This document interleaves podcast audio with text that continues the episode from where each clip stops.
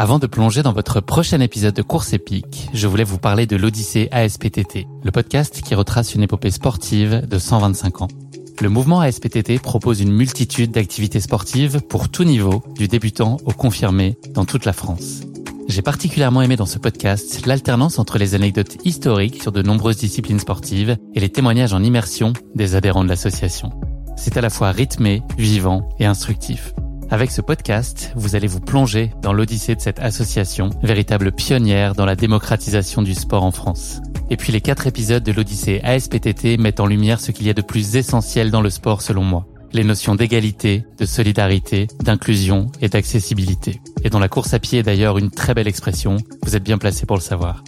Vous savez désormais ce qu'il vous reste à faire. Faites comme moi, courez découvrir les quatre épisodes de l'Odyssée ASPTT sur votre plateforme d'écoute favorite.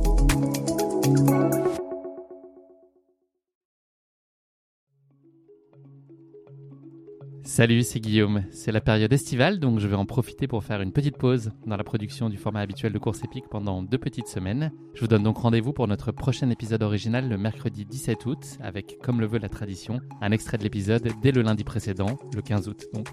Mais je ne vais bien sûr pas vous laisser seul au bord du chemin pendant ces deux semaines. Je vous propose donc aujourd'hui de découvrir le replay d'un épisode déjà diffusé et qui vous a particulièrement marqué. J'ai eu l'occasion et surtout l'immense plaisir de recevoir en janvier 2021 Jean-Michel Fort-Vincent, manager du team de trail running Elite Salomon, qui compte dans ses rangs des athlètes éminemment confirmés et en devenir, qui marquent de leur empreinte la discipline avec leurs performances et leurs valeurs. Jean-Michel se frottait alors pour la première fois à l'exercice du podcast, un sacré privilège pour Course Épique. Dans cet épisode, il nous fait vivre l'envers du décor de l'UTMB 2017 avec le Team Salomon et plus particulièrement avec un certain François Den. Un UTMB qui réunit cette année-là les meilleurs coureurs du circuit, tous présents à Chamonix. Le plateau y est si impressionnant que l'on parle de cet UTMB 2017 comme étant le plus relevé de l'histoire. Tout simplement.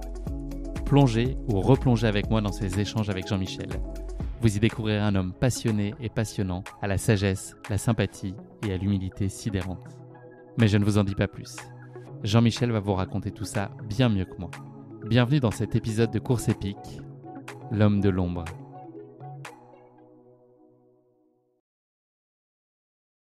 Bonjour Jean-Michel, je suis ravi de te recevoir dans ce 23e épisode de Course épique. Comment vas-tu?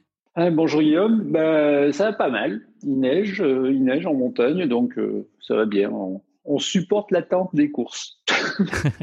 il neige presque à Paris, donc voilà, ça, ça nous aide aussi un peu à supporter l'attente des courses. ouais, c'est clair. On est tous pareils, tous logés à la même enseigne en ce moment. Exactement, on prend notre mal en patience. Avant qu'on s'intéresse plus particulièrement à la, dimension sportive de ton parcours, est-ce que tu pourrais te présenter à nos auditeurs pour ceux qui ne te connaîtraient pas, Jean-Michel? Euh, J'ai 53 ans, euh, je viens des Hautes-Alpes. Dans la vie, je travaille beaucoup dans le trail running depuis à peu près 20 ans. Actuellement, plutôt en tant que manager des teams Salomon. Je m'occupe aussi des, des événements Salomon, de pas mal de choses chez eux. Je passe ma vie très proche de tout ce qui est le paysage trail running en France. Et justement, est-ce que tu pourrais nous parler un peu plus spécifiquement de ta relation au sport à titre plus personnel et puis les premiers sports que toi tu as pratiqués lorsque tu as été enfant puis ado? Euh, ben Moi, je viens des montagnes, donc euh, dans les Hautes-Alpes, euh, donc tous les sports de montagne, tout petit, tout ce qui était alpinisme et montagne. Après, j'ai fait une carrière en snowboard euh, où je me suis pas mal débrouillé. Où Niveau professionnel, tu peux le dire, Jean-Michel, ne sois pas trop modeste. et euh, puis, euh, je suis rentré chez Scott, je me suis occupé du VTT, où là, je faisais du VTT aussi, en même temps, je gérais un team, et après, ça, ça a continué. J'attaquais la course à pied en même temps que le VTT, personnellement. Et voilà, j'ai continué à courir encore quelques années, et en même temps, en travaillant sur du trail running, euh, donc avec les pieds et les mains dans, dans le sport. Et donc la course à pied, elle a fait éruption, euh, tu avais quel âge à peu près quand tu as fait tes premiers pas en trail running dans, dans ta pratique plus personnelle? J'appelais pas du, du trail running parce que c'était dans mes entraînements en sport, déjà en snowboard, donc dans les débuts des années 90 dans les Hautes-Alpes, où on nous obligeait quand même à courir beaucoup en montagne pour gagner en puissance et en endurance. Et après, quand, je faisais quand même beaucoup de VTT, automatiquement le VTT c'était euh, l'hiver on repassait vraiment beaucoup en, course à pied. Et, voilà. Donc ça a toujours fait partie de mon, environnement. Je l'appelais pas forcément trail running au départ. Et c'était plus un moyen d'entraînement. Et au fur et à mesure c'est devenu un sport. Tu as ensuite, tu as commencé à nous le dire, commencé à encadrer des équipes sportives. Est-ce que tu avais cette fibre-là en toi depuis toujours et tu t'y destinais ou c'est le hasard qui a rendu possible finalement cette opportunité d'encadrer euh, des sportifs? C'est un peu le hasard. C'est des belles rencontres, des belles rencontres avec des managers, des managers vraiment euh, qui m'avaient impressionné sur la gestion et euh, l'altruisme qu'ils avaient euh, sur les athlètes.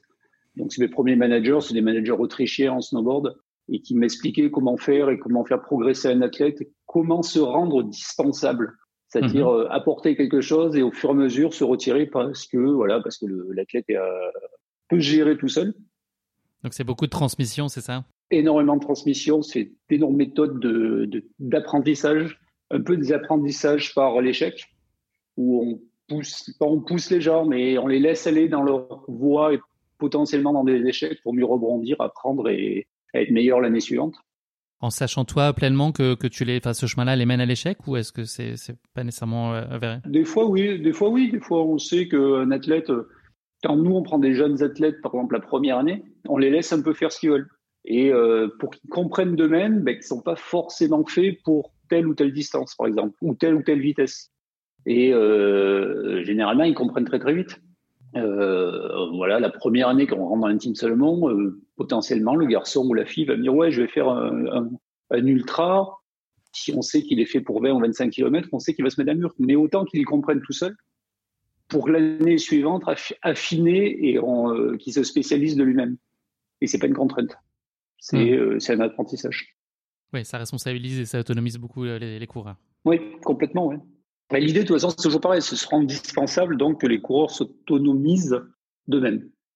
Donc, au fur et à mesure, bah, ils s'autonomisent, ils comprennent, ils, retirent des enseignements à chaque fois. Il n'y a jamais d'échec, en fait. Toujours des, la fameuse phrase banale l'échec n'existe pas, il y a des leçons, mais c'est réel. Il n'y a jamais d'échec si on rebondit sur son échec. Nous, quand on a un échec, c'est là où le soir, on parle avec les athlètes pour comprendre qu'est-ce qui s'est passé ou, et pas le refaire. C'est le seul moment où on débriefe une course. On ne débriefe pas une course quand on a gagné. Ça ne sert à rien, presque. Et, c'est pas évident, justement, quand tout a bien été, c'est pas, pas évident aussi de comprendre et d'attribuer à chaque facteur le, à, quel, à, quel, point il a contribué à la réussite aussi. C'est peut-être plus complexe C'est un peu plus complexe parce que c'est des micro-pourcentages. Et, euh, et, à la fois, c'est pas forcément une bonne solution de se dire là on a gagné donc on a la bonne recette.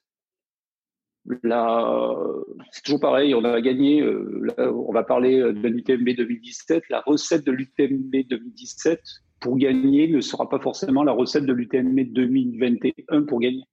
Généralement, même c'est des, on se met tout seul dans un mur si on fait ça. On peut pas reproduire à 100% les mêmes choses. Donc il faut s'adapter et comprendre. Mais c'est vrai qu'on le fait, euh, on le fait généralement par euh, quand on soupe.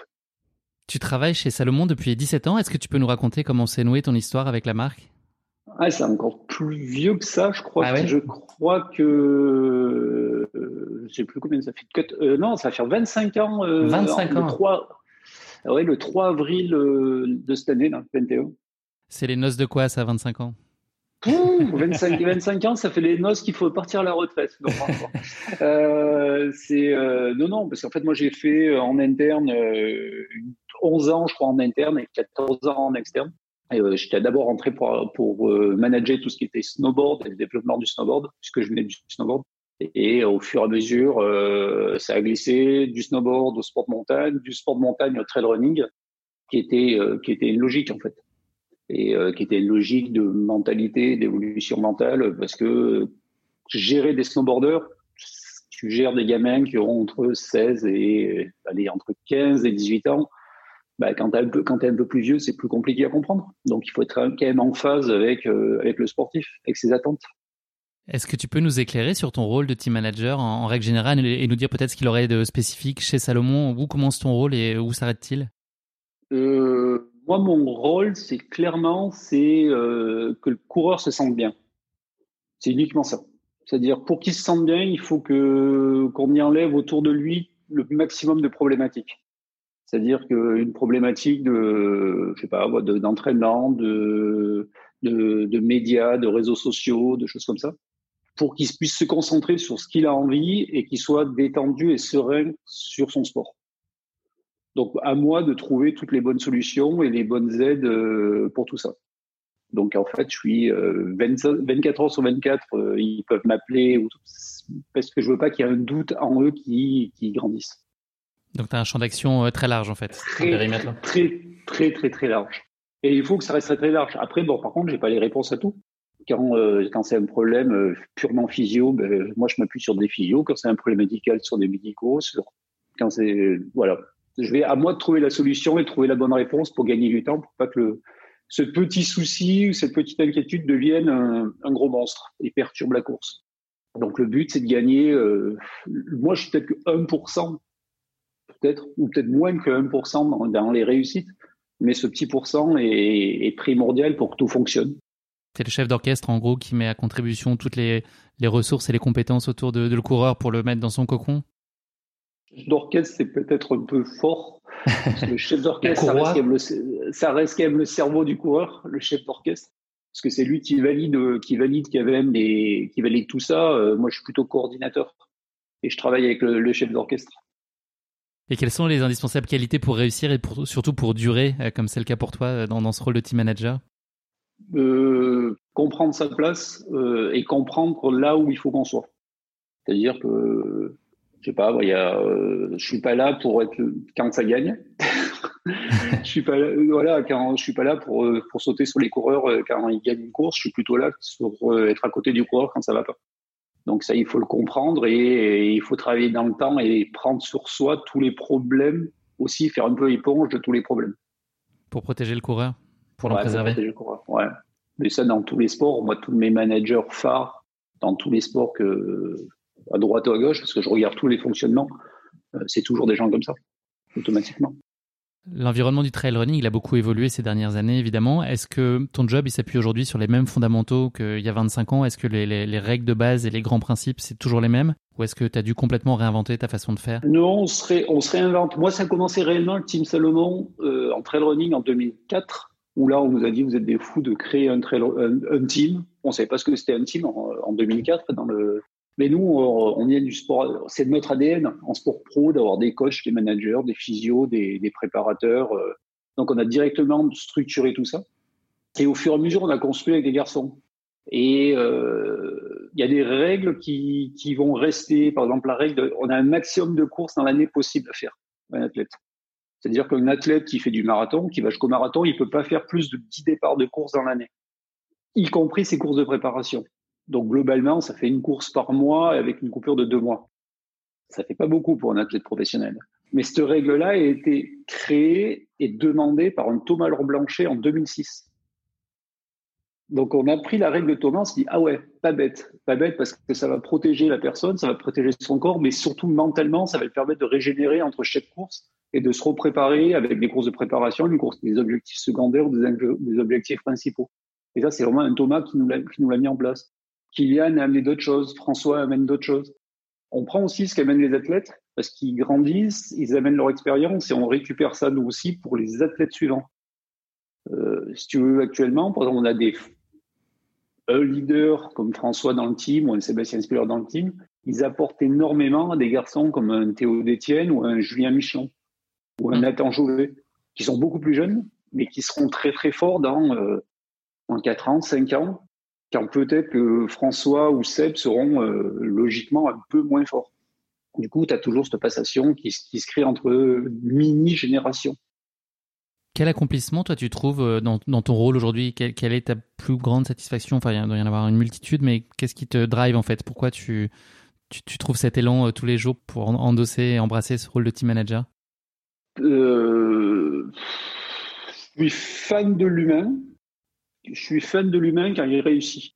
C'est-à-dire que euh, le fait d'avoir la chance, à l'inverse, de, travailler sur une grande aventure humaine avec un athlète qui va durer peut-être 10 ans, qui va durer 11 ans, 12 ans. Comme avec François, on bosse ensemble depuis euh, 2010. Tu vois, on va attaquer déjà la 11e saison. Donc François, moi je l'ai connu depuis tout, ben, tout jeune, où avec euh, tu le vois grandir, tu vois, euh, ben, tu vois ses erreurs, tu vois ses accomplissements, tu vois les tout ce qui se passe dans la vie. Tu vois, on avait regardé il y a pas longtemps les premières vidéos de François. La première vidéo de François, il est tout jeune et il dit ouais, moi un jour j'aimerais bien gagner, gagner l'UTMB. C'est juste ça, c'est dire ouais, c'est classe d'avoir d'avoir vécu tout ça, toutes ces étapes et voilà, c'est ce qui c'est ce qui fait plaisir euh, numéro un. Est-ce que tu côtoies aujourd'hui les team managers des autres marques? Est-ce qu'il y, a, est qu'il y a une notion de réseau, un peu d'entraide sur lequel vous pouvez partager vos points de vue, euh, confronter vos interrogations, vous rendre des, des, services, vous passer les tuyaux? Est-ce qu'il y a cette, cette logique-là ou c'est euh, très enclavé et chacun est dans son, dans le, au service de, bah, de la marque qu'il supporte et de son team Ouais, on a essayé de le mettre en place. Il y a une dizaine d'années, on avait essayé de mettre en place un groupement, euh, pas une association, mais un groupement. Après, ça s'est un peu arrêté. Maintenant, on parle entre nous, certains, pardon, mais après, c'est plus, plus de la logique humaine. Euh, on s'entend mieux avec certaines marques, avec d'autres marques. Et c'est même pas avec des marques. Je dis une bêtise, c'est plutôt avec une personne. Mmh. Un mec comme Juju, euh, Julien Chaurier chez Oka, qui a été athlète Salomon, donc il connaît un peu comment on travaille. Avec Julien, on se parle et tout, et il n'y a pas de, il souci. Et euh, c'est plutôt cet état d'esprit qui est sympa, et parce que euh, on a tous quand même envie de, faire progresser les élites à très très haut niveau. Clairement, que ça soit un de nos garçons qui gagne l'UTMB, c'est très bien. Mais un François Den, par exemple, quand François gagne l'UTMB, il fait grandir le trail running et aussi, à quelque part, il fait vendre des chaussures à toutes les marques. C'est intéressant qu'on travaille tous le, dans le même sens. Est-ce que tu peux nous parler aujourd'hui des grandes phases et des grands cycles d'une année type pour toi? À quel moment tu structures euh, bah, le, programme d'une année à venir? En tout cas, tu poses les grosses fondations. J'imagine que ça évolue euh, au fil de l'eau. Mais enfin, quelles sont les grandes étapes dans une année Là, aujourd'hui, on est début janvier. C'est quoi tes, chantiers du moment? Quand ça, quand ça, se passe normalement, quand il n'y a pas de problème de calendrier, généralement l'année type, c'est clairement septembre de l'année précédente, donc euh, septembre de l'année zéro, on va dire on parle de contrat et de renégociation pour l'année suivante. Pour le faire très très tôt pour que les garçons et les filles soient sereins pendant l'hiver, n'aient plus à penser à leur contrat euh, de partenariat. Novembre, toute la période de novembre, on va, parler à trois personnes, c'est-à-dire euh, l'athlète, son coach, parce que nous on a cinq coachs dans le team, et, euh, et avec moi sur son planning de l'année suivante. En gros, ça prend trois semaines pour vraiment travailler dans ces, par exemple, pour quelqu'un en marathon, dans ces dix courses, quels sont ces trois objectifs principaux, ces trois objectifs secondaires et ces quatre objectifs de préparation. Donc, on met tout ça en phase.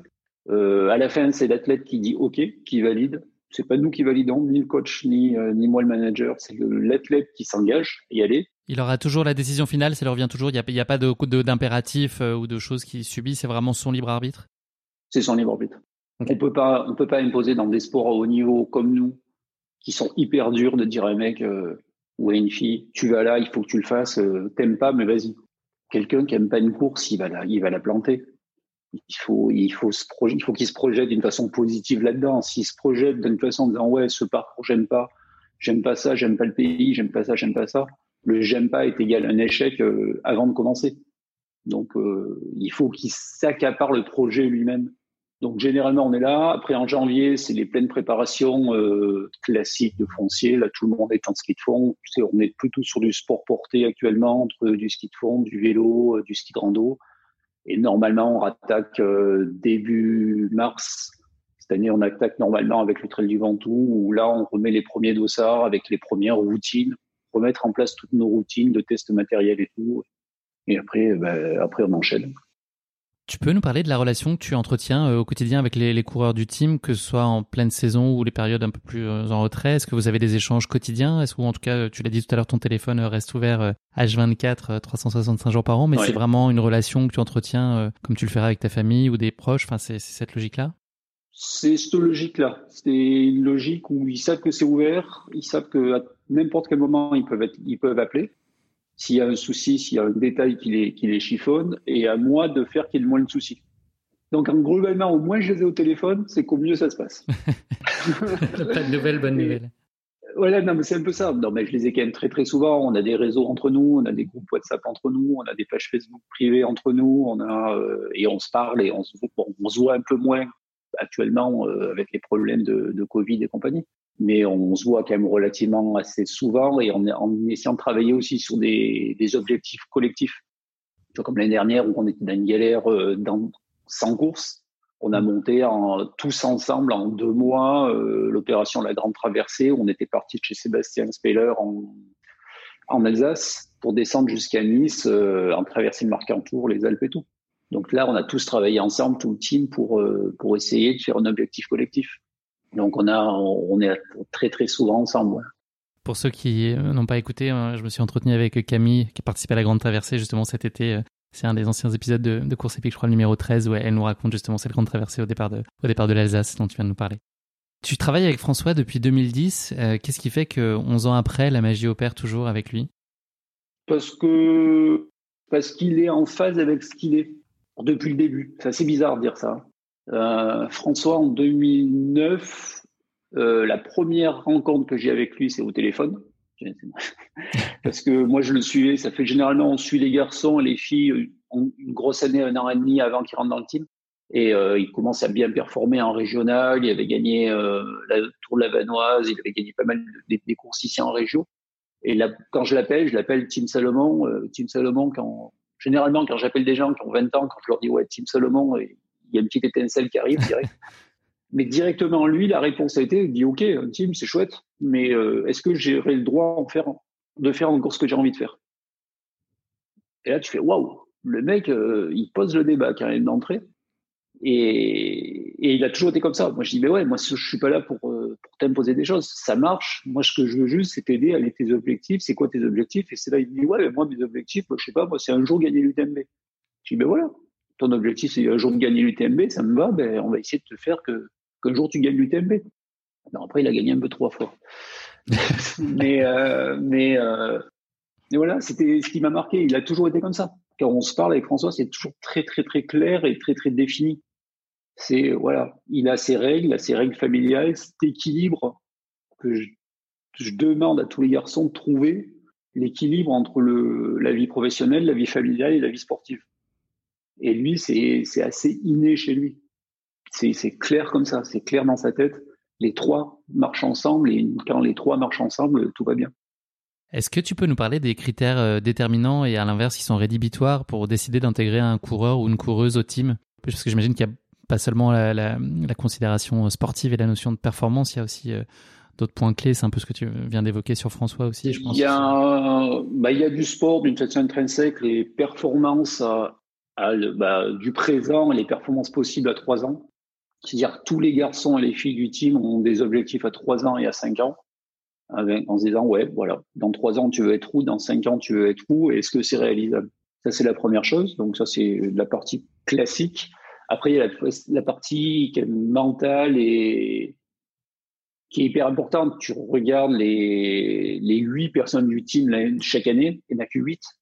Chaque année, c'est huit personnes qui s'entendent très très bien ensemble et qui se ressemblent quand même à quelque part. Au niveau approche du sport, au niveau euh, humilité, au niveau euh, envie de partager. Tu vois, un Théo d'Étienne ou un, Théo, un Thibaut ou une Camille ou un François ou un Seb Speller ils sont quand même tous sur cette même fibre. Et c'est une fibre que j'aime bien parce que elle permet d'avancer, de ne pas avoir que de la pure performance. Bonjour, il a gagné, il a levé les bras, il est numéro un. Le média, on le met de côté, parce qu'au début, c'est pas l'objectif. Mais le média va le grossir aussi grâce au sport.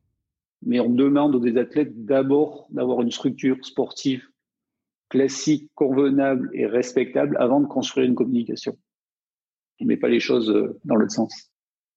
Tu nous as parlé d'un cycle de détection qui dure euh, un an, un an et demi. À quel moment euh, tu as la conviction que c'est le bon moment pour intégrer un coureur ou une coureuse au team?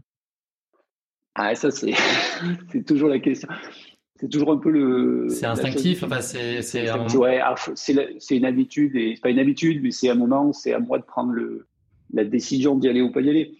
Le dernier rentré, c'est Théo Détienne. Théo Détienne est rentré le 1er janvier 2020. Euh, et il était dans les curseurs.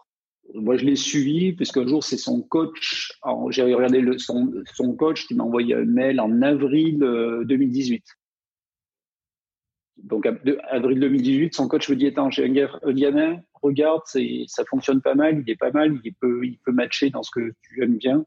Et euh, du coup, on l'a suivi, moi, et je l'ai rencontré en, en septembre 2019. Et en septembre 2019, j'ai dit, OK, ben, on se connaît pas, tu me connais pas, moi je te connais pas réellement. Ben là, on va essayer de voir, euh, moi je te propose de, de travailler avec nous, avec Salomon, dans le team, et est-ce que ça t'intéresse? Et c'est quand même lui qui est le maître du jeu déjà pour dire oui ou non. Et voilà, et après on a commencé à travailler avec lui, et bon, 2020 c'était une année particulière, mais on va vraiment commencer à travailler en 2021. Il s'est fait remarquer quand même au Golden Trail Championship récemment. Ouais, ouais.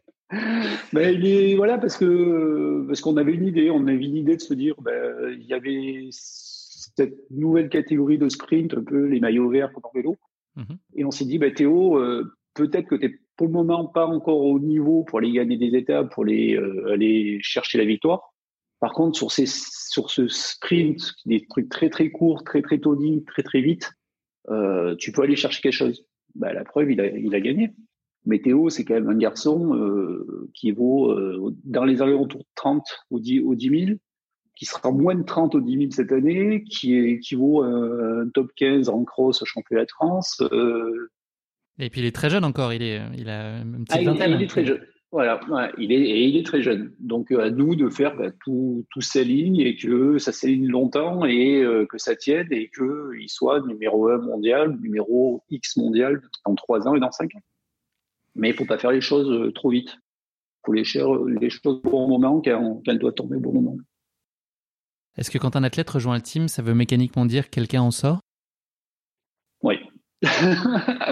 Des moments pas simples, j'imagine, à vivre. C'est plutôt l'inverse. C'est plutôt une personne sort et une personne la remplace. D'accord. C'est euh, pas un qui pousse l'autre. C'est un qui laisse sa place. Euh, chaque année, c'est comme ça. Ben là, euh, là, 2021, il y a Michel qui, euh, Michel Lannes qui va passer avec une autre casquette, qui va être moins de team, donc il sort du team et qui reste chez Salomon euh, avec une autre casquette. Donc une place est libérée. Donc là, il y a un athlète qui va rentrer, euh, qui vient de rentrer il y a trois jours euh, dans le team. Là, c'est Julie Roux. C'est une fille parce que avec Julie, on l'a, on l'a rencontrée aussi sur la grande traversée avec Camille. C'est Camille qui nous l'a présenté. Et il y a un truc à faire aussi avec Julie, donc on va commencer à travailler avec Julie. Mais chaque année, ça marche comme ça. C'est pour ça qu'on reste à 8 on pourrait comme avoir des, certaines marques avoir 20, 25 coureurs. Sauf qu'à 20, 25 coureurs, euh, bah, on ne sait plus les gérer. On ne sait plus les gérer et surtout, on ne peut rien leur apporter excepté euh, du matériel, des inscriptions ou un chèque. C'est pas le but. Le but, c'est de nous savoir moins de personnes, donc ça nous met en risque parce que quand, on a 8 personnes, quand on en a deux qui sont blessés, ça fait 25% des gens ultimes qui sont au tapis. Mais en même temps, on préfère d'avoir que 8 et bien s'occuper d'eux qui fassent bien les choses. Ton parcours, il est évidemment très riche de courses euh, mémorables dans tous les coins de la planète. Est-ce qu'il y a une course qui t'a plus particulièrement appris quelque chose sur ton travail, qui t'a vraiment fait euh, bah, grandir toi aussi à ta façon, qui a été une véritable leçon, peut-être parce que ce, jour-là, tout ne s'est pas passé exactement comme prévu? Est-ce que, voilà, il y en a une qui a vraiment apporté des enseignements euh, très forts et structurants pour la suite, toi, de l'exercice de ton, job? C'est un ensemble. C'est un ensemble sur toutes les courses, tu as des tu as des, du positif et du négatif. Et c'est tout ça qui fait que chaque, chaque course te fait grandir. Euh, je te donne un exemple. Euh, le trail du Bail Salomon, par exemple, qui était en août dernier, euh, ça se passe très très bien. On a euh, trois garçons au départ, ils font premier, deuxième, troisième. Donc c'est Thibaut Barognan qui gagne devant Théo, devant euh, Julien Michelon et devant Théo Détienne. Euh, là-dedans, il y a des choses positives avec certains, il y a des choses négatives à d'autres, et c'est le cumul de tout ça qui m'apporte des choses. C'est la gestion, par exemple, des trois garçons à la fois qui vont chercher une victoire et qui potentiellement se mettent en danger tous les trois en se, en faillitant entre trois. Là, je vais, retirer quelque chose, mais euh, c'est chaque course qui apporte quelque chose. Il n'y a pas que les grands événements. Des fois, ça peut être une course de préparation euh, où on se dit ouais, là il y a un truc à faire, il y a un truc à travailler, et, et c'est intéressant de chercher chercher cette voie. Donc, euh, ouais, c'est toujours pareil, c'est toujours l'enseignement par, euh, par les petits bémols. Très bien, bah écoute, merci beaucoup euh, pour cette présentation Jean-Michel. On va passer désormais à notre redoutable séquence de la basket chinoise. C'est un format de portrait chinois version sportif qui va nous permettre de continuer à mieux te connaître. La première question de cette basket chinoise, c'est si tu étais un personnage de fiction, qui serait-il et pourquoi? Euh, Dr House. D'accord. Pourquoi? Parce qu'il me fait rire, il est anti-politiquement correct et euh, il trouve des solutions, euh, voilà, pas forcément dans les bouquins, mais il les trouve euh, d'une autre façon. À la débrouille. À la débrouille, oui. Parfait. Et si tu étais un animal, lequel serait-il? Un animal, une carpe japonaise. Qui a quoi comme particularité? Je connais, je connais moins bien le bestiaire aquatique. Ouais, non, les, cartes japonaises, c'est des cartes koi, c'est des, symboles de la, la force et la persévérance. D'accord. Mais j'en ai une, j'en ai une grande tatouée dans le dos aussi. Donc c'est pour ça. ça s'explique bien. Et enfin, est-ce qu'il hum, y a un sportif ou une sportive qui euh, suscite un respect particulier chez toi ou une certaine forme d'admiration, quel que soit le sport, hein, pas forcément dans, dans, la course à pied? Euh, Tony Parker. Clairement. pour, pour ce qu'il fait dans le sport et en dehors, pour, ce, enfin, pour la, globalité de ce, ce qu'il est? Pour la, pour, Non, pour la globalité, ouais. La globalité de, de ce qu'il a eu en carrière sportive, en après-sportive, ce qu'il est en train de créer, ce qu'il est en train de construire, ce qu'il est en train de remuer en Europe avec, euh, avec son club, euh, c'est immense, immense, immense respect. Je partage, effectivement, je comprends tout à fait. Merci beaucoup Jean-Michel. Euh, le moment est venu de nous plonger dans la course épique d'aujourd'hui, l'UTMB 2017. Avant cela, quelques mots introductifs pour planter le décor de cette mythique course qu'est l'UTMB si cela est nécessaire. Euh, chaque année, le gratin du trail mondial se donne rendez-vous fin août à Chamonix pour l'une des courses les plus prestigieuses du calendrier annuel, l'Ultra Trail du Mont Blanc. Traversant trois pays, la France, l'Italie, la Suisse et neuf communes, l'UTMB se déroule en une seule étape au départ de Chamonix sur un parcours d'environ 170 km faisant le tour complet du Mont Blanc. La course emprunte le célèbre GRTMB et propose aux coureurs de franchir 10 cols à plus de 2000 mètres d'altitude pour un dénivelé positif total de 10 000 mètres. Véritable institution du trail running, l'UTMB est devenu au fil des années le rendez-vous incontournable des meilleurs coureurs mondiaux, mais également des amateurs les plus aguerris à la recherche de la performance ultime de leur vie. Pour certains d'entre eux, il faudra aller au terme des 46h30 maximum autorisés pour boucler cet incroyable défi, comme nous l'a fait vivre Abdenour dans notre neuvième épisode, le dernier des finishers. Pour les coureurs élites, le temps de course sera plutôt de l'ordre de la vingtaine d'heures chez les hommes et 25 heures chez les femmes. En dépit d'une incontestable difficulté au regard de la distance et du dénivelé de la course, les demandes d'inscription ne cessent d'augmenter année après année, à tel point qu'obtenir son dossard pour prendre le départ de l'UTMB devient en soi une première victoire pour tout coureur amateur.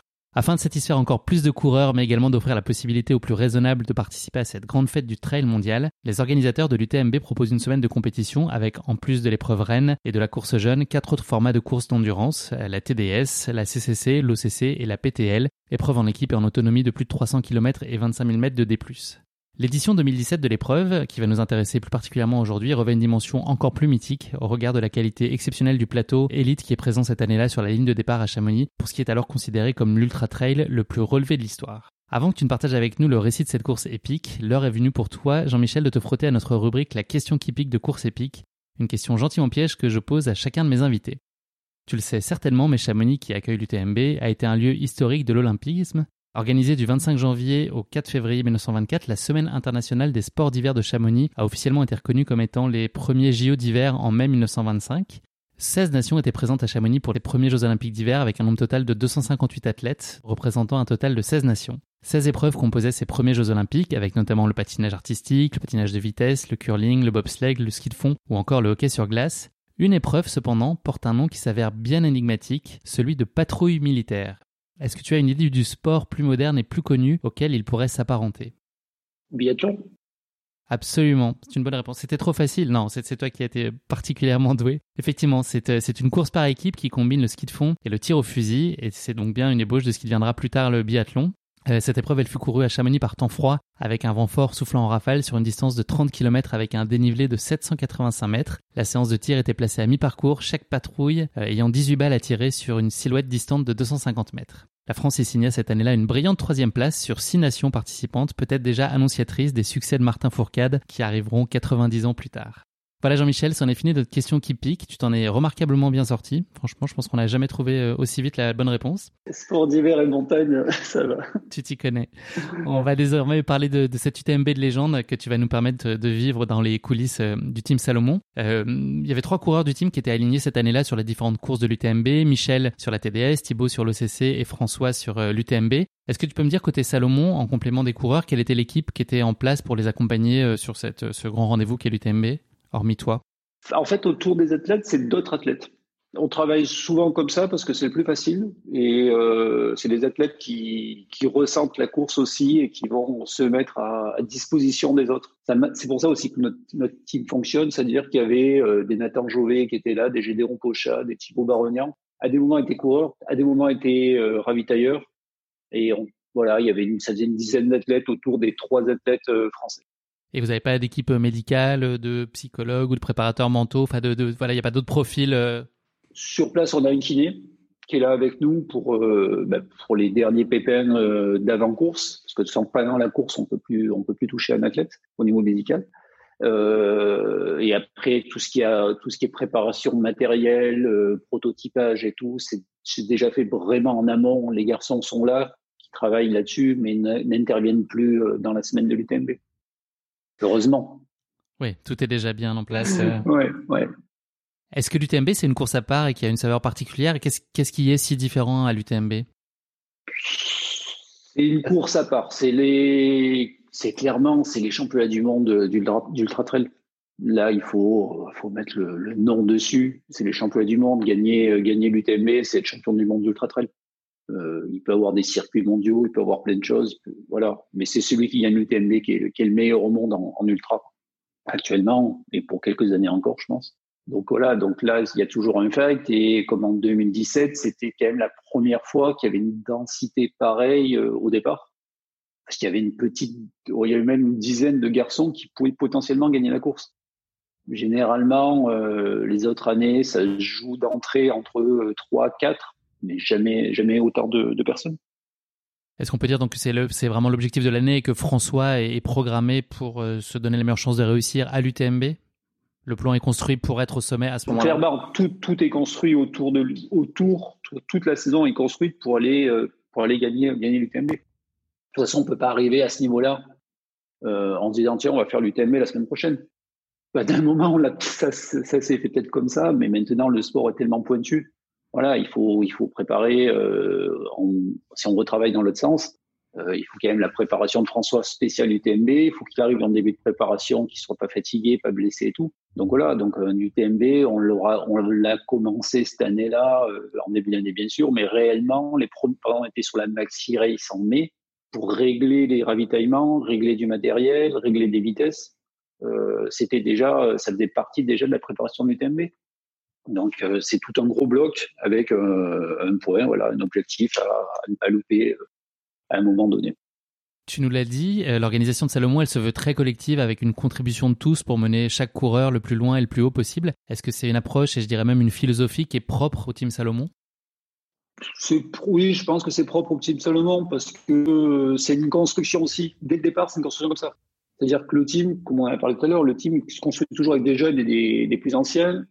Euh, donc il se, passe, il se passe entre eux beaucoup de messages et de, de soutien.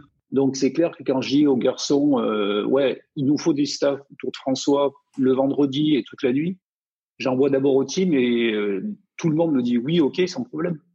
Même Michel, qui lui courait, il était le dernier à courir parce qu'il courait la CCC, et me dit ouais, ben moi le samedi, le, samedi, je pourrais y être. Pourtant le mec, waouh, il va courir 100 km la veille quand même. Parce que voilà, c'est comme ça, c'est l'envie de partager, l'envie d'apporter chacun sa, sa pierre, sa pierre finale.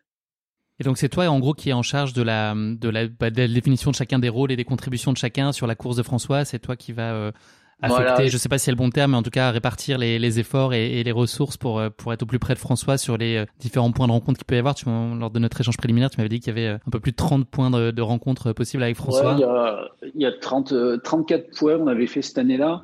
C'est-à-dire que c'est des points où en fait les gens n'interviennent pas où on a le droit d'intervenir, c'est uniquement sur les zones de ravitaillement. Et encore, il n'y a que moi qui ai le droit d'intervenir puisque je suis le seul dans la zone de ravitaillement. Par contre, tout le long, euh, c'est bien d'avoir des personnes qui sont support visuel pour savoir ce qui se passe, en support chronométrique pour donner des écarts d'avance ou de retard, suivant comment ça se passe, et surtout François puisse, puisse donner des infos. C'est-à-dire que quelques kilomètres avant le ravitaillement, s'il faut changer quelque chose dans le ravitaillement, il faut que j'ai l'info le plus vite possible. Donc, quand François va pouvoir dire, ouais, on va voir Michel Lannes, on va voir un coureur, et dire, ouais, passe l'info qu'il me faut euh, ça, ça ou ça. Et euh, moi, j'aurai l'info tout de suite en immédiat et je peux le préparer. Mais c'est aussi des fois uniquement pour avoir un visage à se raccrocher en haut d'un col. Euh, le, le TMB 2017, il est hyper compliqué dans le début de la course sur le col du, col du bonhomme, où il fait super froid, il y a de la neige, il y a du vent et tout. Avoir quelqu'un qui est là-haut qui va juste regarder François, qui va juste encourager, pour lui, c'est quelque chose qui est hyper important. C'est un soutien. François, il dit waouh, le mec, il est quand même monté jusqu'en haut du croix du bonhomme pour me voir passer cinq secondes et pour m'applaudir. Et donc, il se met aussi, François, il se nourrit de ça en disant waouh, maintenant, il faut que j'avance un peu parce que quand même, le mec, il, s'est sorti des, doigts, il faut le dire, pour venir me voir. Et moi, j'ai des garçons, par exemple, qui n'ont fait que deux endroits, qui ont fait euh, mais qui, sont allés chercher euh, le col du bonhomme et euh, col ferré, par exemple. Ben, il faut le faire à pied, il faut monter à pied de A à Z pour aller, aller en, haut de, en haut du col, pour passer 10 secondes un coureur, l'applaudir et lui dire vas-y, continue, c'est super, vas-y. Mais c'est voilà, c'est là où la dimension collective est hyper importante.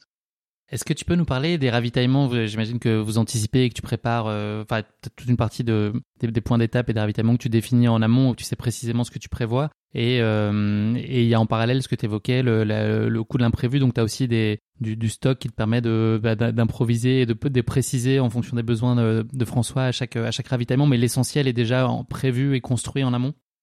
Ouais, l'essentiel est prévu. Nous, l'avantage, c'est l'expérience quand même sur un UTMB. On y est depuis, euh, je sais plus, depuis 2007, où on a des athlètes. Donc, où on, commence à réfléchir un petit peu, où on connaît les vitesses, on connaît les vitesses entre chaque point, on connaît ce qu'il faut entre chaque point, on a des infos météo de partout. Et c'est là, donc, moi, où, sur chaque point de ravito, où on sait qu'il y a une partie de choses qu'on, qui ne changera pas, c'est-à-dire, par exemple, la quantité d'eau la quantité d'eau qu'il faut à ce point de ravito pour aller jusqu'au prochain, là, on sait combien il faut exactement. On va pas en mettre plus qu'il faut, parce que si on sait qu'entre ce point-là et ce point-là, il y a tant de temps, mais ben, on va pas en mettre trois fois plus d'eau, on va pas partir avec 4 litres d'eau euh, s'il en faut que, un, litre. Pareil en nourriture, si on sait qu'entre cet endroit et cet endroit, ben, on prendra la nourriture, le minimal, on est toujours un peu risqué là-dessus. Euh, on vérifie tout aussi, par exemple, au météo, on est toujours en, en liaison sous météo avec euh, des météorologues pour connaître les températures, les températures sur les sommets, les températures en fond d'allée, pour changer les vêtements au cas où. Euh, maintenant, si on sait que ça va se mettre à, à, vraiment cailler, François il est en train de courir, il sait pas que dans le col en face, le col suivant, il va neiger, il va faire vraiment un temps euh, compliqué. Par exemple, au, euh, au ravito des contamines en 2017, nous on sait qu'il se met à neiger, qu'il fait très froid en haut au col ferré. On fait quelque chose qui n'était pas prévu. François se change change complètement les premiers les, les. Donc, on a perdu un petit peu de temps sur ce ravito-là, mais en même temps, c'est du temps qu'il a gagné parce qu'il s'est pas battu contre le froid le reste du, parcours. Donc, on anticipe toujours, on a des, des petits réglages comme ça pour aller vite, et, mais pas trop vite non plus. Parce qu'il faut surtout pas oublier quelque chose en ravito, et, parce que là, ben, ça peut faire perdre une course. On peut plus facilement la perdre que la gagner dans ravito. Quels sont les éléments clés qui interviennent dans la définition de la stratégie de course de François et, à quel point est-ce que la concurrence elle influence euh, la stratégie de course que vous allez mettre en place? Est-ce qu'elle est a une influence ou est-ce que vous, euh, enfin le, sujet c'est euh, capitaliser sur les points forts et puis essayer de lisser les, moments qui sont théoriquement plus plus compliqués pour François? Est-ce que vous composez en fonction de lui seul ou est-ce que, bah, tu l'as dit, le plateau est très relevé? Est-ce que vous faites aussi en fonction des forces et faiblesses du plateau en présence pour pour construire ce plan? Ben, on a notre notre idée de base qu'on a encore le vendredi matin. C'est-à-dire que le départ est à 18h. Le vendredi matin, on a notre idée de base avec nos chronos, nos chronos de base. Parce que François connaît à peu près tous ses chronos. On a les chronos des années précédentes et tout. Donc, on, voit à peu près où ça peut aller. Et après, on va improviser. Et on va, pas improviser, mais ajuster par rapport à ce qui va se passer. Parce qu'on sait très bien qu'à un moment, il va être euh, dans une partie un peu difficile pour lui. On ne sait pas quand ça va arriver dans les, dans les 20 heures, mais il y aura un moment compliqué. Et on sait aussi qu'il y aura des, moments où il va, euh, il va survoler, il va être super, super bien. Donc on fait attention, on fait attention à ça et avec toujours une stratégie en disant, on sait qu'à cet endroit-là, si tout va bien, c'est là où François va accélérer et va pouvoir être vraiment beaucoup plus fort que tous les autres. Donc ben, il faut tout faire qu'à ce moment-là, euh, si ça match. Là, nous, on connaît le, le segment où il est su vraiment très très bien et c'est les segments euh, sur les chronos où il est affolant par rapport aux autres sur des petits segments où il arrive à mettre euh, une dizaine de minutes à tout le monde. Chacun a son point fort aussi, chacun a son segment. Hein. Un Kylian a son segment, un Tim Toffelson a un Xavier, un Jim, un, Jim, euh, un Pocapel, euh, tout le monde a son point fort et ses points faibles. Et ça, vous les avez en tête aussi, en amont, vous les prenez en compte aussi en se disant, OK, là, tu risques de te faire reprendre par Kylian sur ce, sur ce segment-là, mais pas d'alerte. Et là, par contre, Kylian, ben, il sera moins bien que toi. là, Jim, il va être très très bien sur cette partie-là et après, il sera pas bien. Et après, à nous aussi à faire pour que, que Jim, dans cette partie où il va être très très bien, faire en sorte qu'il soit pas si bien que ça euh, avant d'arriver dans cette partie-là. Pour pas qu'il bénéficie de tout, donc le pousser un peu, le pousser un peu à la faute, et voilà. Après là, tu rentres en plus des problématiques, pas des problématiques, mais c'est du sport, c'est un peu de l'intox pour euh, info intox euh, entre eux. Comment est-ce que tu gères, toi, ces moments d'avant-course et les nuits précédentes? Est-ce que tu te réfugies euh, dans le boulot et dans le travail et tu es hyper concentré? Est-ce que tu arrives à être euh, relâché? C'est, comment, tu, vis ces moments? Moi, perso, euh, je, commence à avoir quelques courses en expérience et quelques gros, gros événements en expérience, puisque avec, je suis allé jusqu'au entraîneur en Jeux Olympiques, où là, c'est compliqué. donc automatiquement, tu relativises un peu tout. Hmm. Mais en même temps, je suis là pour que rien, on n'oublie rien, que rien se passe. Donc, on se crée aussi des bulles entre nous avec François, où on se crée des bulles où euh, les jours avant, on va aller, on va dans un resto, on va se faire des pizzas dans un resto, on va, on va parler de la course, mais d'une façon un peu différente, d'une façon un peu relâche. L'idée aussi, c'est de relâcher avant la course pour vraiment euh, faire en sorte que on se sorte de, de ce focus pour passer à autre chose. Moi, ce qui a toujours été impressionnant, c'est François, il est capable de euh, là, le vendredi matin, euh, la course est 18h, c'est la course du siècle, il y a des, de la presse de partout, il a, tout le monde nous court après, les télés et tout. Et François, sa problématique, c'est de savoir comment être ses vendanges le lundi. Donc, euh, c'est parfait dans le comportement mental, parce qu'il se projette sur autre chose, et il est plus focus sur ben, ce qui va se passer dans le week-end, parce que voilà, ça c'est fait. Pour lui, c'est fait, tout est préparé, lui s'est préparé physiquement, il a confiance en, nous autour, il a confiance en son matos. Pour lui, c'est fait. Maintenant, il n'a plus qu'à faire ce qui est, euh, ce qui est prévu. Mais par contre, ce qu'il ne savait pas, c'est ses vendanges le lundi, euh, s'il allait voir la bonne météo, si les gens, les gens allaient être là, son matos allait être là et tout. Et du coup, c'est ça qui me stressait plus. Très surprenant. Très surprenant, mais, mais c'est le garçon. Le parcours, il a été modifié, les conditions étaient particulièrement défavorables cette année-là. Est-ce que c'est, est-ce que ça, fait partie des détails euh, insignifiants pour vous? Est-ce que ça change vraiment le plan? Ou est-ce que c'est une information parmi d'autres que vous prenez en compte euh, et euh, vous vous adaptez? Avec quelqu'un comme François, c'est son point fort. Donc, à chaque fois qu'il y a des changements de dernière minute, ça, pour lui, c'est un bonus. Euh, la première victoire de François, c'est l'année où euh, l'UTMB fait plus que 100 km sur un parcours complètement inconnu. Euh, et c'est là pour moi où il est le plus fort.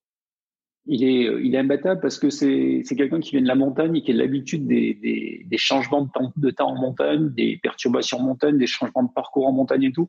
Donc il, sait très bien improviser par rapport à ça il n'est pas métronome. Voilà, d'un coup on change le parcours, c'est pas un problème. Là, on, là on change. Il, colonne calcaire, euh, il y a les colonnes calcaires qui sont supprimées en segments. L'heure de départ est changée. Euh, ça, ça le panique pas. Bon, ben, l'heure de voilà, François, dit l'heure de départ est changée, ben, c'est pour tout le monde, c'est pareil. Alors d'autres vont paniquer parce que ils n'ont pas mangé au bon, du coup pas mangé au bon chrono, patati patata. Euh, ça c'est pas quelque chose qui fait mal à François. Donc au contraire, ça le, ça le renforce dans sa posture qu'il y a des changements. Si je lui posais la question de la basket chinoise de l'animal auquel il s'identifierait, il pourrait me répondre peut-être caméléon, compte tenu de ce que tu viens de me dire, il est en capacité de s'adapter à l'environnement de façon très facile. Ouais, ou un caméléon de montagne, ouais. un spécimen très rare. très, très, très, très, un truc très, très rare. Mais, euh, mais du coup, voilà, nous, les. Mais en même temps, ça change pas tant que ça parce que on connaît les grandes lignes et on a tellement vécu voilà, du TMB sous la neige, sous le sec, sur euh, du très très chaud, du très très froid et tout, on se rattrape toujours à une, euh, un apprentissage qu'on a fait avant. Il faut pas oublier le Team Salomon, c'est assez monstrueux, mais euh, j'avais fait un point en 2019, fin 2019, le Team Salomon, on avait gagné plus de 700 courses. Donc tu peux imaginer le nombre d'enseignements de tous les athlètes qui se sont partagés entre eux. Donc, ce qui fait qu'un garçon peut arriver sur le départ très, très décontracté, qui est en filmant ou un François en disant je sais ce que je vais faire, mais par contre, je ne sais pas comment je vais faire le lundi mes vendanges. Sans te demander de dévoiler laquelle, est-ce que tu as une intuition ou une conviction sur l'issue de la course avant que François parte? Oui, clairement. Euh, clairement, euh, pour moi, euh, François ne peut pas perdre. Et, quand bien même le, plateau est monstrueux, pour toi, tu as une confiance absolue en oui, là, il y a, euh, à l'emporter. Et en plus, ça a été écrit dans toutes les interviews, dans toutes les interviews, je dis, mais il est imbattable. Cherchez pas, il est imbattable parce que ce moment-là, il était imbattable par rapport aux autres. Euh, pourtant, moi, j'ai travaillé euh, et j'ai soutenu Kylian et tout, mais je savais que ce jour-là, François était imbattable parce que tout était aligné, toutes les, comment on peut dire, toutes les planètes étaient alignées euh, dans le bon sens. Donc, euh, et ça n'a pas loupé. Il y en a, il y avait euh, Jim qui était là, mais Jim n'avait pas encore prouvé sur 100 miles. Pau, Pau Capel, pareil, n'avait pas encore prouvé sur 100 miles. Donc, automatiquement, il y avait, ils auraient pu faire quelque chose de fort, mais de là à sortir François, ça aurait été très très fort.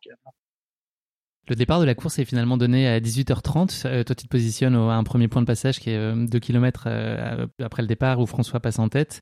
Ensuite, tu montes dans la voiture direction Saint-Gervais et là, premier coup de chaud avec des embouteillages. Est-ce que tu bouillonnes dans ce genre de moment? Est-ce que c'est très crispant pour toi de ne pas pouvoir être au contact? Ouais, c'est le là ça a été le moment le plus crispant pour nous l'extérieur parce qu'on n'avait pas prévu ce énorme embouteillage monstrueux entre Saint-Gervais et les Contamines. Bon, depuis maintenant il y a des navettes et tout. Du coup, on était euh, beaucoup de, structures, de, staff ont été plantés dans les embouteillages. On pouvait plus avancer et nous, nos coureurs, ils avancent très vite à cette période, à cette, sur ce segment-là. Donc là, c'était un peu stressant parce que bon, si François n'a pas son matos pour partir faire, euh, pour aller jusqu'à Courmayeur, ça devient, ça devient compliqué pour lui la course. Mais en même temps, on se dit bon, bah, de toute façon, là, euh, le staff de Kylian est, là, est, planté aussi, Xavier est planté aussi, le staff de Jim est planté, euh, tout le monde est planté. Bon, ben, ça sera, ça sera match. Tout ça la même enseigne. mais, mais sur le coup, sur le coup, on réfléchit pas comme ça. Sur le coup, on sort le, la carte hygiène dans tous les sens pour voir s'il y a pas un système X ou Y pour aller, malgré qu'on connaît la route par cœur, pour trouver un, petit passage pour gagner du temps. Est-ce que le départ de Jim qui part comme une flèche, est-ce que c'est une menace qui vous semble crédible ou est-ce que le rythme qu'il impose d'emblée vous semble de toute façon pas tenable sur la durée? Non, c'est. Alors nous, spécialistes, ça ne nous fait pas peur parce qu'on sait que Jim part très vite, part toujours très vite et qu'il est obligé de partir vite pour rester dans sa foulée, pour pas avoir une fournée. Mais en même temps, on sait que Jim n'aime pas courir du tout tout seul la nuit. Donc, euh, euh, quand on sait tout ça, on se met pas, on se met pas. La surpression. Après, euh, Jim a mis une intox, a mis, je pense, ceux qui le connaissaient pas vraiment là, ont pris très très peur à le voir partir à cette vitesse et à cette facilité-là. Donc par contre, il a fait mal à quelques, à quelques, à quelques-uns, il a fait mal dans ma tête, je pense. Quand il sautille à, Saint-Gervais, qu'il attend tout le monde à Saint-Gervais, euh, qu'il fasse, qu'il fait une intox à Saint-Gervais, euh, ceux qui le connaissent pas, euh, un petit peu mal. Ceux qui le connaissent bon, disent bon, de toute façon, après, nous, ça rentrera dans le, dans le rang, arrive au contamine, quand la nuit va commencer, parce qu'il passera la nuit avec nous euh, sans, sans souci. La course continue de bien se passer pour euh, François qui se dirige vers Courmayeur. Vous vous rentrez à ce moment-là au chalet Salomon. Euh, tu ronges pas trop ton frein dans, dans ces moments-là. J'imagine que tu dois préférer rester au contact de la course, à proximité des sentiers, des ravitaillements et de François. Ça va être un peu une déchirure non, de devoir bah, de, replier les Gaules et de retourner au chalet en attendant que François évolue un peu sans vous pendant quelques heures bah, ouais, en fait, on a les infos quand même de. Bah là, moi, j'avais les infos au col du Bonhomme, au Chapieux. Au Chapieux, il y avait Nathan Jovet qui était là-bas. On avait euh, quelqu'un au col de la Seine. on, avait, on a quand même des infos un peu partout. En gros, tous les 10 km, on a, on a des informations. Après, là, ce qui avait été un peu compliqué, c'est qu'on apprend mon homologue italien nous annonce qu'il y a un bouchon dans le, dans le, dans le tunnel du Mont Blanc, qu'il faut se dépêcher, et à nouveau, on rattaque euh, dans des, dans des bouchons. Mais euh, voilà, c'était une période un peu. Voilà, en même temps, moi, c'est le seul moment où je peux rechecker pour la énième fois le, le matos, le sac, le sac de ravito, pour être sûr qu'il est tout dedans. Alors, je l'ai déjà checké dix fois, mais il faut toujours le checker. Oui, parce que le moindre oubli peut s'avérer, euh, enfin, euh, fatal, c'est pas le terme, mais en tout cas peut, peut impacter la, course, s'il manque une frontale ou si. Euh, voilà, c'est ça, ouais. Sachant qu'on a, on a, on est dans les mêmes règles que tout le monde, qu'on est la même règle que le, que le 800e de la course ou le 2 e On a le droit à un sac de 30 litres et une personne dans le ravito. Donc moi, si dans mon sac de 30 litres, j'ai oublié une frontale, une batterie ou je sais pas quoi, ben, je me retrouve pas bien. Surtout que là, je peux pas me retourner contre quelqu'un en disant ouais, tu peux me passer une frontale parce que quand il est seul en tête, euh, il n'y a pas beaucoup de ravitailleurs à côté de nous. Donc vous arrivez finalement à Courmayeur et vous ça a anticipé le, bouchon euh, du tunnel. Euh, l'accueil qui vous est réservé n'est pas spécialement sympathique par le chef de poste en place qui fait un peu de zèle, si j'ai bien compris. C'était voilà, il y avait des incompréhensions parce que c'était les nouveaux schémas avec le fameux ticket par ravitailleur. La personne ne connaissait pas trop la règle. Et, et, surtout, la personne ne comprenait pas qu'on arrive nous aussitôt, les, les, les premiers, euh, le team de le team de Jim, le team de Kylian, euh, on était quatre teams, on était bloqués, alors que nos coureurs arrivaient, nous on savait que les coureurs étaient dans la descente. Et, euh, le, et, et, la personne disait non non mais vous rentrez pas, ils arriveront pas tout de suite, alors que nous on avait des infos, ils étaient très très proches. Donc oui, ça tend ça tend un petit peu, on va dire. Tu restes calme dans ces moments-là? Bah il faut être calme de toute façon. Je peux pas faire autre chose. Euh, c'est lui qui a les clés c'est presque lui qui a les clés de la course parce que s'il nous met dehors, on peut pas rentrer ravitailler. Donc arrivé au moment, il comprend parce que d'autres personnes lui disent attends, c'est vrai, les coureurs ils sont vraiment derrière, ils n'arrivent pas très loin et on rentre et on rentre tous euh, s'installer euh, très rapidement entre il y avait un, Christophe Aubonnet pour Jim, un Jordi pour Kylian, on s'est installé en 2-3 minutes pour pour attendre tous les garçons. Jim, il arrive premier à Courmayeur, donc là on est aux environs du kilomètre 78. C'est ensuite au tour de François qui est alors deuxième. Est-ce que toi, à l'œil nu, euh, tu sais tout de suite diagnostiquer dans quel état il est euh, psychologiquement ou, je sais pas si physiquement c'est décelable, mais est-ce qu'à la vue, à simple vue de François, oui. tu sais si ça va ou pas? Oui. Là par contre, oui. Ça c'est immédiat. En tout physio ou mental, en 20 mètres, on sait, euh, on sait, moi je sais comment il, comment il est ou comment, si ça va ou ça va pas. Et euh, mais parce que c'est l'habitude de voir quelqu'un euh, non-stop sur des centaines de fois rentrer dans un ravito. L'attitude, nous sur un ravito, on se parle très très peu. Sur un ravito, si on échange 30 mots, c'est le grand grand maximum. Tu sais ce que tu vas lui dire ou tu, tu te nourris de ce que, ce que lui te raconte? Ou est-ce que toi, tu as déjà les mots-clés pour le relancer? Lui, lui il, il, parle très très très peu. Euh, sachant qu'on veut donner que l'info utile. Il faut pas perturber l'athlète. En fait, c'est hyper anxiogène de rentrer dans un ravito. Il faut pas oublier que lui, l'athlète passe le moment de silence complet en montagne à rentrer dans un ravitaillement où il y a plein de gens autour de lui, des caméras, des, des micros et tout. C'est hyper anxiogène. Donc, à nous, ravitailleurs, de ne pas être encore plus anxiogène. Donc, c'est de l'info simple, pure et sans donner plus. Après, euh, à des moments, peut-être qu'on va, on va passer en mode euh, relance, mais quand on est comme ça, sur par exemple le ravito de, de, de Courmayeur, on sait qu'il faut il sait quand je, il faut qu'on accélère. Sur le ravito, c'est un ravito qu'on avait prévu un peu plus lent. Et tout compteur, on le fait beaucoup plus vite parce que pour que François ressorte premier du ravito, absolument. Parce que mais là, on rentrait dans de la stratégie de course. Est-ce qu'il y a des choses que tu lui dis pas, François? Bon, oui, pour le préserver, j'imagine, c'est pour, le, pour le. voilà, il y, a des, il, y a des, il y a des choses qu'on ne leur dit pas ou euh, parce qu'il a pas besoin de savoir que l'autre est, vraiment très très bien et est en train de surveiller la course. Ça, euh, ça on va peut-être pas le dire. On va peut-être plutôt dire que euh, que justement un autre était vraiment pas bien et au fond du trou. Sur à Courmayeur, quand on décide d'aller un peu plus vite sur le ravito, euh, sur le coup, de toute façon, François, il cherche pas parce que de toute façon, lui, il arrive et il, les 30 secondes ou la minute ou la deux minutes qu'on fait plus vite, il ne ressent pas forcément. Et moi, je sais qu'il faut qu'on le fasse plus vite pour ressortir devant Jim, mettre la pression à Jim et surtout ressortir devant Kylian, où Kylian, lui, il a un moment de fatigue complet. Kylian est en train de, un peu d'être dans son, dans sa période creuse, euh, envie de sommeil. Et en ressortant tout de suite devant Kylian, on remet la pression sur Kylian. Même si ça me fait mal parce que, parce que je suis fan de Kylian depuis, depuis hyper longtemps. Mais voilà, on remet la pression sur Kylian et voilà, le fait de ressortir et François qui ressort avec sa stature tout premier de la salle, ben les autres se disent aïe, aujourd'hui il est là, aujourd'hui il est présent, ben il faut qu'on s'accroche. Sur, la, sur les ravitaillements, est-ce que tu as des séquences, euh, enfin les séquences sont très précises et assez ritualisées, il y a vraiment une petite musique que vous mettez en œuvre et c'est euh, en mode automatique et tu, sais exactement quel geste tu vas faire? On a, on a, Moi j'ai mon j'ai un rituel de mise en place de matos sur la table euh, qui me permet de rien oublier.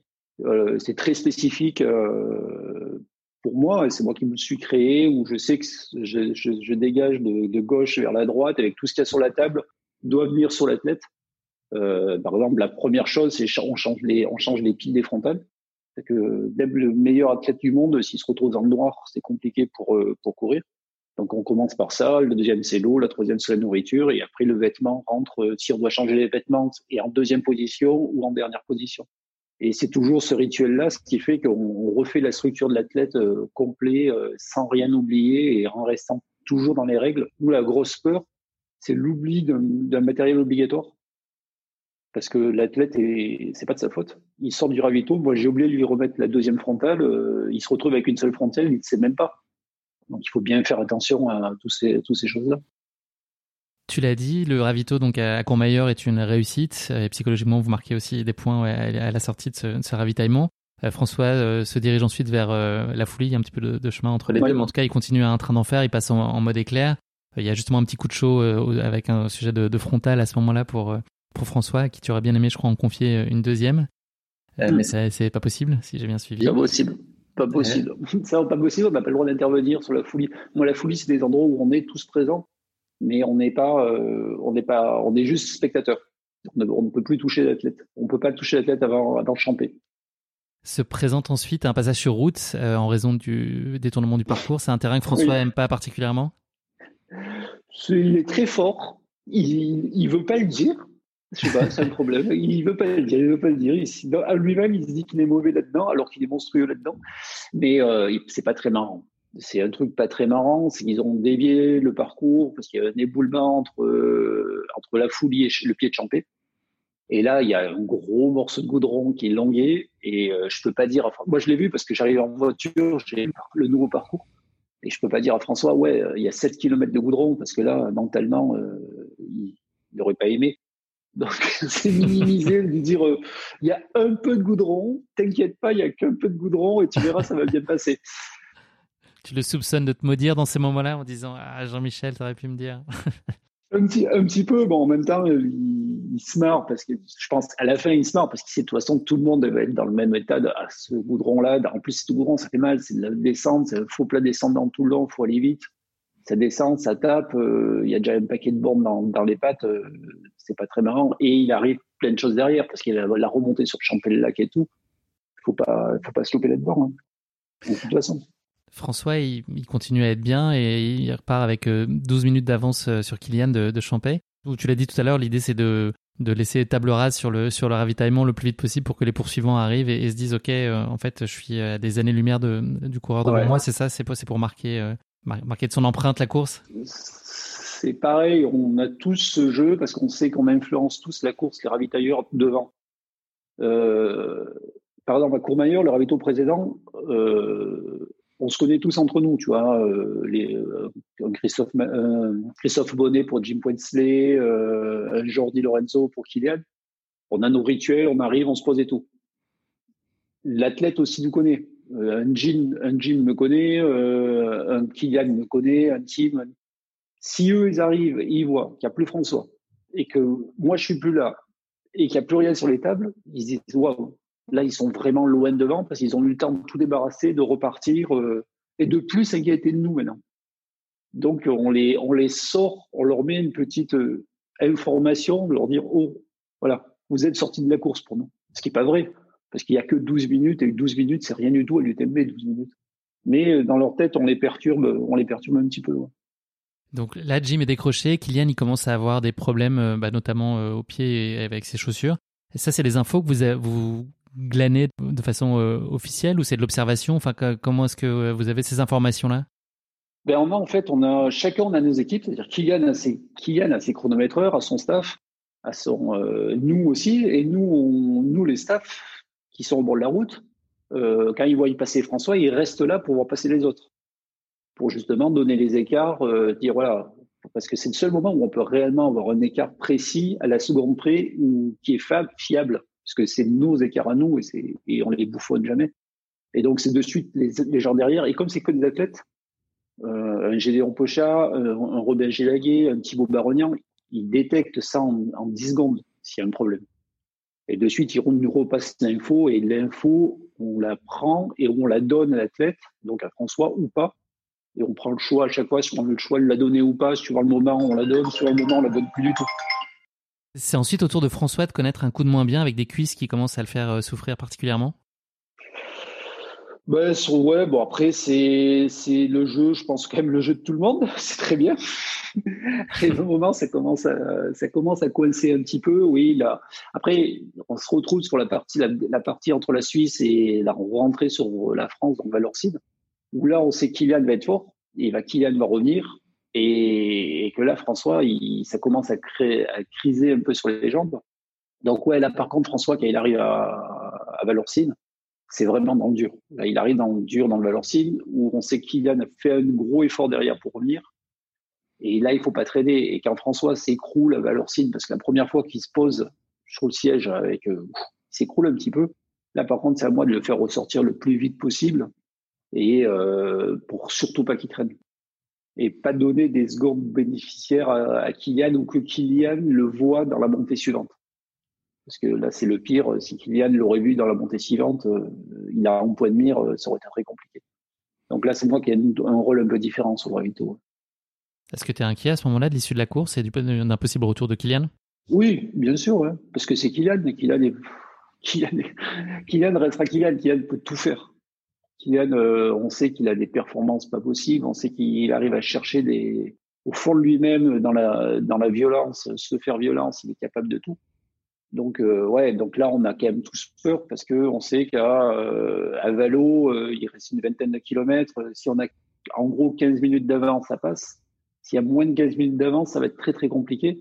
Et s'il y a moins de 10, euh, ça le fera pas parce que François va se retrouver à vue et s'il se retrouve à vue euh, à la flégère, euh, il, il, sera rattrapé par Kylian. Le dénouement approche, tu aimerais prendre un, dernier chrono au col des montées, mais François il passe trop vite. Heureusement Michel te donne quelques minutes après des infos assez rassurantes. Oui, c'est Michel une fois de plus.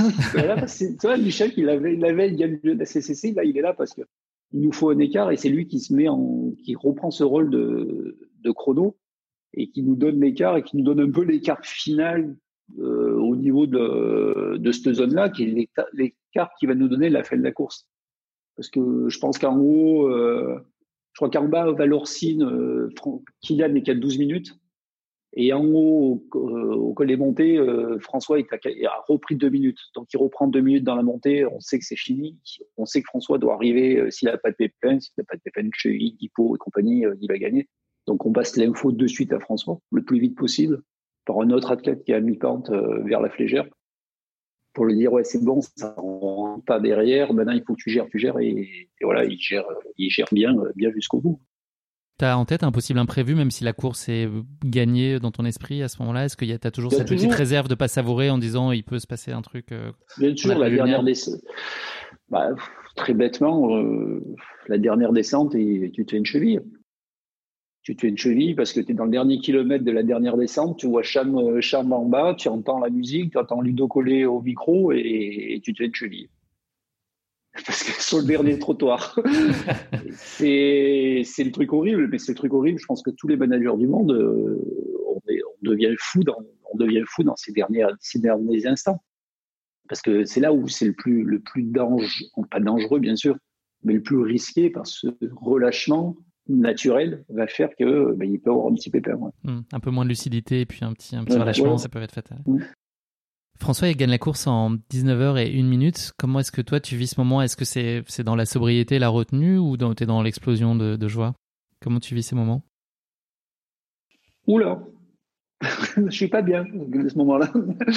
je suis pas bien. Non, je suis pas bien parce que tu t'écroules un peu en, intérieurement, tu t'écroules un peu parce que bah, ça fait quelques heures que tu n'as pas dormi non plus et que tu es en stress euh, non-stop. Euh, c'est plus une explosion parce qu'on est entre nous, entre tout le team euh, sur la, la ligne d'arrivée. Mais euh, c'est plus, c'est pas non plus des joueurs de foot qui sautent dessus euh, à se rouler par terre. Il faut remettre les bonnes choses quand même.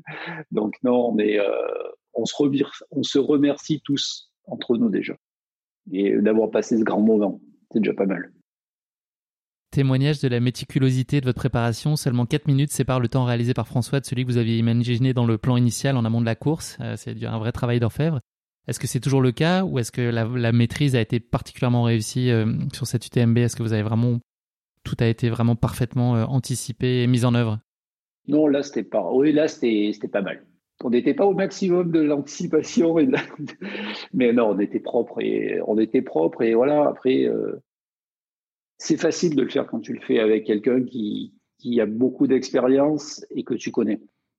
Donc, euh, tu peux tout anticiper. À la fin, tu arrives à des chronos où tu as anticipé la veille, tu arrives au chrono, bah, à 4 minutes près, tu arrives au chrono que tu as anticipé. Et pourtant, on n'a pas cherché à aller vite, tu on n'a jamais cherché à, à se dire, ouais, il faut casser la barre des 19 heures. Tout le monde nous a posé la question, pourquoi François n'est pas allé chercher les 19 heures? Parce qu'en fait, ça nous intéresse pas. Tout simplement, quand je dis nous, c'est toute, toute l'équipe. Le but, c'est de gagner une course. Le, le parcours change tout le temps, il n'y a pas vraiment de record. Et l'important, c'est déjà euh, de gagner. Faire moins de 19 heures ou plus de 19 heures, ça, ça a peu d'importance. Est-ce que cette victoire en 2017, elle a une saveur particulière pour toi, notamment du fait de la, nature exceptionnelle du plateau de cette année-là? Est-ce que c'est une grande victoire comme il y en a eu beaucoup d'autres C'est une très très grande victoire, mais euh, elle est aussi importante que plein d'autres. Elle est, elle est importante par la densité, par le, ce fameux fight et euh, la bataille du siècle et cette rencontre, la première fois où ils se rencontraient tous ensemble vraiment, euh, sans être fatigués, sans être blessés, ils étaient tous là. Après, après on s'est dit waouh, c'est génial d'avoir vécu tout ça. Maintenant, il y, aura d'autres rendez-vous, il y aura d'autres courses, pas forcément à Chamonix ou à Chamonix ou pas forcément à Chamonix. Et euh, il fallait le faire, il fallait gagner ce jour-là. Est-ce qu'il y a une image que tu retiens plus particulièrement de cette UTMB Beaucoup, je sais pas, beaucoup d'images, mais l'image c'est plutôt euh, tous les mecs à l'arrivée, peut-être en y repensant plus ta question, où on s'est tous regardés en disant waouh, c'était pas mal aujourd'hui. Il s'est passé un truc sympa aujourd'hui. On est content de l'avoir vécu. Vient ensuite euh, le moment d'une autre forme de célébration euh, au, chalet Salomon, célébration à laquelle toi tu prends pas part parce que tu es déjà euh, sur le chemin du retour. Est-ce que c'est par pudeur ou est-ce que c'est un moment que tu veux laisser aux seuls athlètes ou est-ce que c'est ta façon à toi de vivre aussi le, le contre-coup de toutes ces émotions que tu as plutôt envie, envie, de vivre de façon solitaire? Qu'est-ce que tu, tu considères que c'est pas nécessairement ta place dans ces moments-là ou c'était autre chose? C'est pas ma place c'est pas ma place. C'est clairement pas ma place. C'est la place des athlètes. Les athlètes doivent faire la fête. Les athlètes doivent fêter ça ensemble, dignement, fortement. Mais c'est pas ma place. Ma, place, elle n'est pas là. au contraire, c'est là, c'est leur moment à eux. Euh, ma place aurait été là si ça serait mal passé. Mais là, ça s'est bien passé, donc c'est plus ma place. Merci beaucoup Jean-Michel pour ce récit absolument passionnant au cœur du team Salomon et de cette course, certes épique, mais elle était plus que tout euh, légendaire. On va parler maintenant de, ton avenir et celui du team avec un planning que j'imagine plus complexe que jamais à monter. Comment est-ce qu'on prépare une année comme 2021 euh, à multiples, volets. On fait des plans A, des plans B, des plans C. On a tous, pour le moment, là, on a terminé les plannings de tous les athlètes. On a tous, tous les athlètes ont un, deux ou trois gros objectifs. Euh, qu'on espère qu'ils seront maintenus.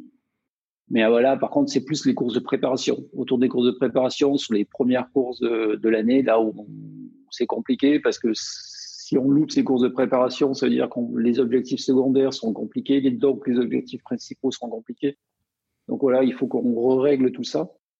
Mais en même temps, ça nous permet aussi de, de se réinventer, se réimaginer d'autres schémas, d'autres systèmes. Donc c'est motivant quand même. Est-ce que c'est plus compliqué de motiver les, les, coureurs? En tout cas, ils ont, ils ont peut-être euh, pas besoin de qui que ce soit pour être motivés, mais est-ce que c'est -ce une période qui est plus euh, complexe pour ça? Est-ce que c'est est-ce qu'ils rongent leurs freins et, ça demande des ressources euh, plus fortes pour arriver à les garder à niveau? Ou est-ce que d'eux-mêmes, ils sont finalement assez philosophes, résignés, ils savent ce qu'ils ont à faire et puis que le moment, le bon moment reviendra de toute façon et que ça à ce moment-là. Voilà, 2020, c'était compliqué parce qu'en 2020, il a fallu euh, gérer ben, l'abandon de tous les objectifs, l'abandon de tout un planning calé. C'est pour ça qu'on avait fait cet, objectif ensemble là de off. 2021, là, ils ont tout le monde a vraiment énormément envie. Et tout le monde sait et admet qu'il peut avoir des annulations, des reports et tout. Donc on a déjà changé un petit peu mentalement les choses. On a déjà changé en se disant ouais, ben, peut-être que cet event-là aura lieu ou pas lieu, et peut-être que cet event-là sera décalé plus tard ou pas décalé plus tard. Donc, c'est des choses qu'on admet maintenant dans la préparation et à nous d'être bons pour, euh, ben, pour y arriver et pour que, que ça gagne encore. Qu'est-ce qu'on peut vous souhaiter pour 2021 Qu'on se souhaite tous, c'est euh, pouvoir à nouveau euh, célébrer et se rassembler et partager sur des grands énormes trails, qu'on soit premier, euh, qu'on soit dernier, qu'on soit finisher, pas finisher, eh ben, de se retrouver déjà. Je vote pour. Tu as ma voix, Jean-Michel. Ça me va bien comme projet, programme pour 2021. Je te propose de conclure cet épisode non pas avec le mot de la fin, mais avec le motto de la fin, autrement dit euh, la devise qui t'est particulièrement chère ou qui te motive euh, dans la vie. Est-ce que tu as un motto à partager avec nous? Peut-être celui qu'on partage dans le team, euh, dès la première année, c'est c'est une phrase, c'est toute simple. C'est le trail ne peut être que le principal des choses secondaires. Parfait. Une fois, une fois que la personne a compris ça, généralement, ça match derrière. Le principal, c'est les vendanges euh, de, François le lundi, c'est ça qui est important. Voilà, mais c'est voilà où ça peut être sa famille, son pro, ses potes, une pizza, une bière, plein de choses. Je pense que la période nous renvoie particulièrement à ça en ce moment, effectivement. Se recentrer sur l'essentiel. C'est une, une, belle leçon malgré tout qu'on peut tirer de cette année 2020, pas très facile pour tout le monde. Ouais. C'est malheureusement déjà la fin de cet épisode. Merci beaucoup Jean-Michel de nous avoir fait vivre au plus près de toi les coulisses de cette course épique qui a été l'UTMB 2017. Je te souhaite à toi et à tous les membres du team beaucoup de bonheur et de réussite euh, pour tous vos projets à venir. Je te dis à très bientôt Jean-Michel. Merci pour tout. Merci à toi. Merci. Salut. Salut Jean-Michel. Merci à tous d'avoir écouté cet épisode. Si vous l'avez écouté jusqu'ici, c'est qu'il vous a probablement plu, alors n'hésitez pas à le partager autour de vous et également à vous abonner, à noter et à rédiger un avis sur votre plateforme d'écoute favorite. C'est essentiel pour que Course Épique soit mise en avant et puisse ainsi continuer à se développer. Cela ne vous prendra que quelques secondes et ça change beaucoup de choses pour le podcast.